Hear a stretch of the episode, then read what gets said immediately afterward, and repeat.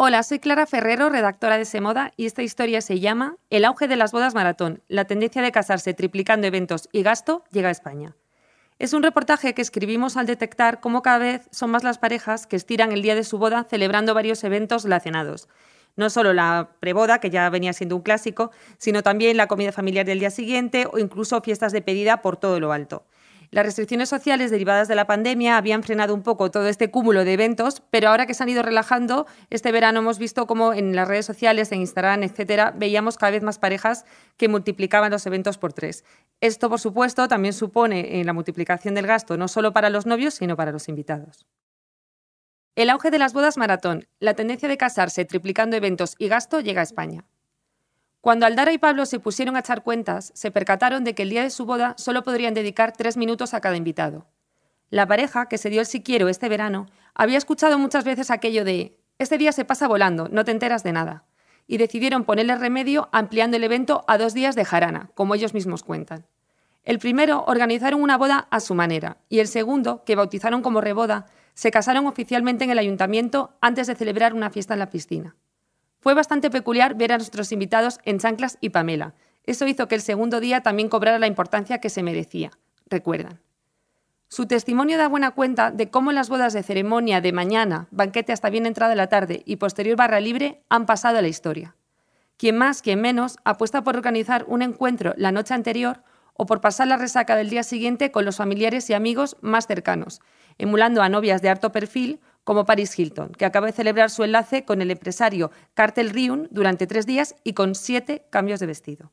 Si bien la tendencia de hacer de las bodas grandes fiestas fue ganando popularidad en los años 90, década en la que las despedidas de soltero comenzaron a consolidarse y se empezaron a televisar enlaces de postín como el del príncipe Carlos y Diana de Gales, en tiempos de Instagram se ha convertido en auténticos maratones que se prolongan durante casi tantos meses como los propios preparativos.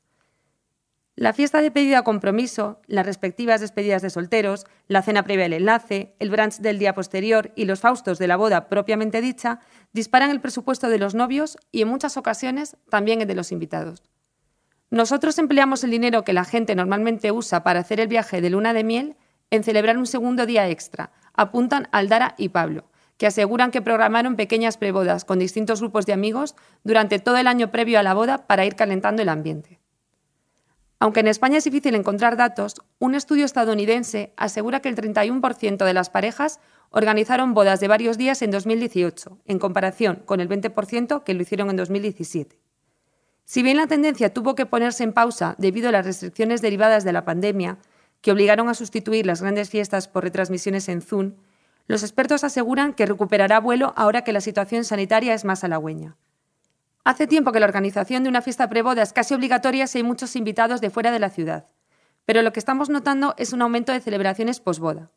Los brunch para despedir a los invitados, por ejemplo, son cada vez más populares, explica ese moda la empresa de organización de bodas Petit Mafalda.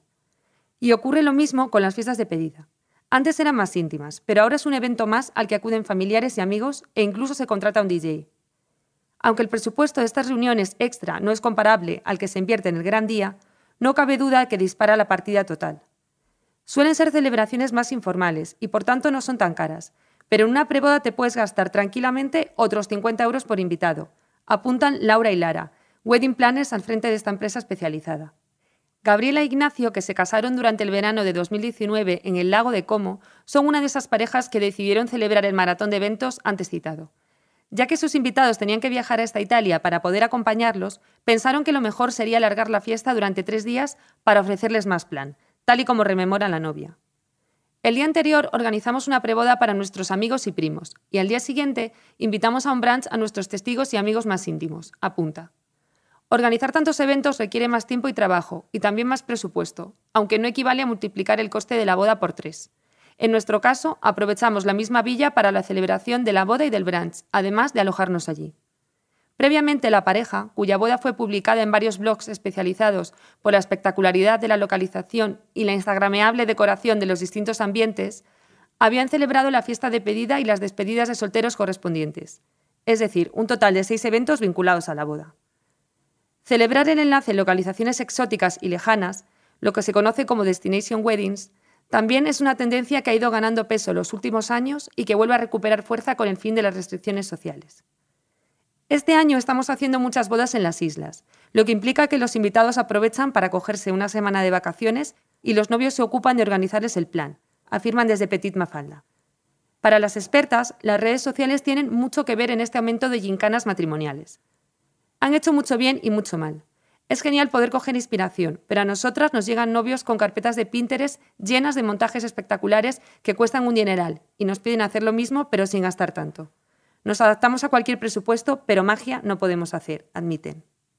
Para estas wedding planners, intentar marcarse un festival de luz y color como el que celebró la influencer Chiara Ferragni solo tiene sentido si eres ella. La italiana y el rapero Fedez organizaron una fiesta de ensayo la noche previa en la que la novia lució un vestido de Prada hecho a medida y tres días de celebración posteriores con una noria, fuegos artificiales, un tío vivo y otros tantos vestidos de Dior creados especialmente para ella. Después de eso hemos visto muchos intentos sin sentido que casi siempre han sido un fracaso. Lo importante es centrarte en quién eres y hasta dónde puedes llegar sin volverte loco, aconsejan. Los invitados también pagan literalmente las consecuencias de asistir a una boda maratón. En la edición estadounidense de la revista Vogue, una dama de honor, fotógrafa y terapeuta ocupacional de profesión, asegura que se dejó 10.000 dólares, unos 8.800 euros, entre regalos, despedidas de soltera variadas e internacionales, vestidos y demás gastos asociados a la boda de una de sus mejores amigas. Me gustan las fiestas, pero te sientes obligado a hacer ciertas cosas a las que realmente no puedes negarte, incluso aunque no estés en una posición financiera de decir que sí, confesaba la publicación.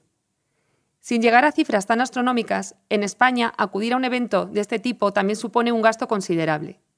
Nuria, enfermera de 34 años, se dejó más de 1.000 euros en la boda de una de sus mejores amigas de toda la vida. Me gasté 300 euros en el fin de semana de la despedida de soltera, otros 200 en el regalo y 100 más por noche en el hotel, ya que se casó en A Coruña y tuve que alojarme allí. Me quedé en total tres noches, porque organizaron unas copas el día antes y una comida que se alargó toda la tarde el día de después. Ah, y se me olvidaba el vestido y la peluquería, que fueron otros 150 euros. La gasolina y otros pormenores ya ni los incluyo, pero también están ahí, afirma. Las parejas consultadas en este reportaje aseguran que en su caso, sus invitados estuvieron encantados de prolongar el plan durante más tiempo y que el 95% asistió a todos los eventos organizados. Bajo la experiencia de Petit Mafalda, la clave está en la cercanía y relación que se tiene con los novios. Si la boda es de un buen amigo, vas encantado a todos los eventos y te gastas lo que sea necesario. Pero como sea un compromiso, cuantos más eventos rodeen al enlace, peor. Nosotras siempre recomendamos a los novios no obligar a sus invitados a nada, incluido un dress code que pueda implicar otro gasto extra. Las bodas maratón también influyen en los códigos estéticos nupciales.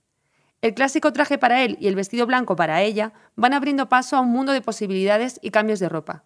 Un conjunto para el día en que se firman los papeles en el ayuntamiento, otro para la escenificación pública de tal evento, uno más para la fiesta y quizá alguna que otra opción para la víspera.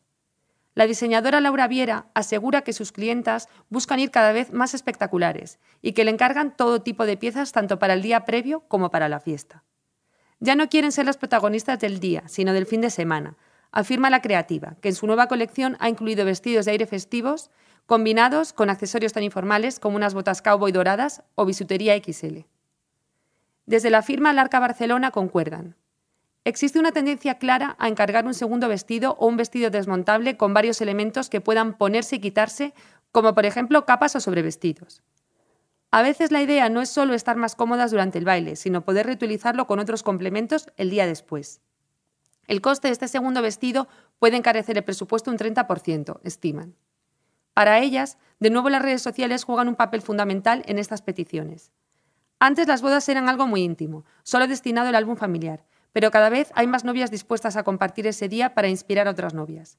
Y para lograrlo, no hay duda de que la variedad de looks, de localizaciones y de fiesta suma puntos.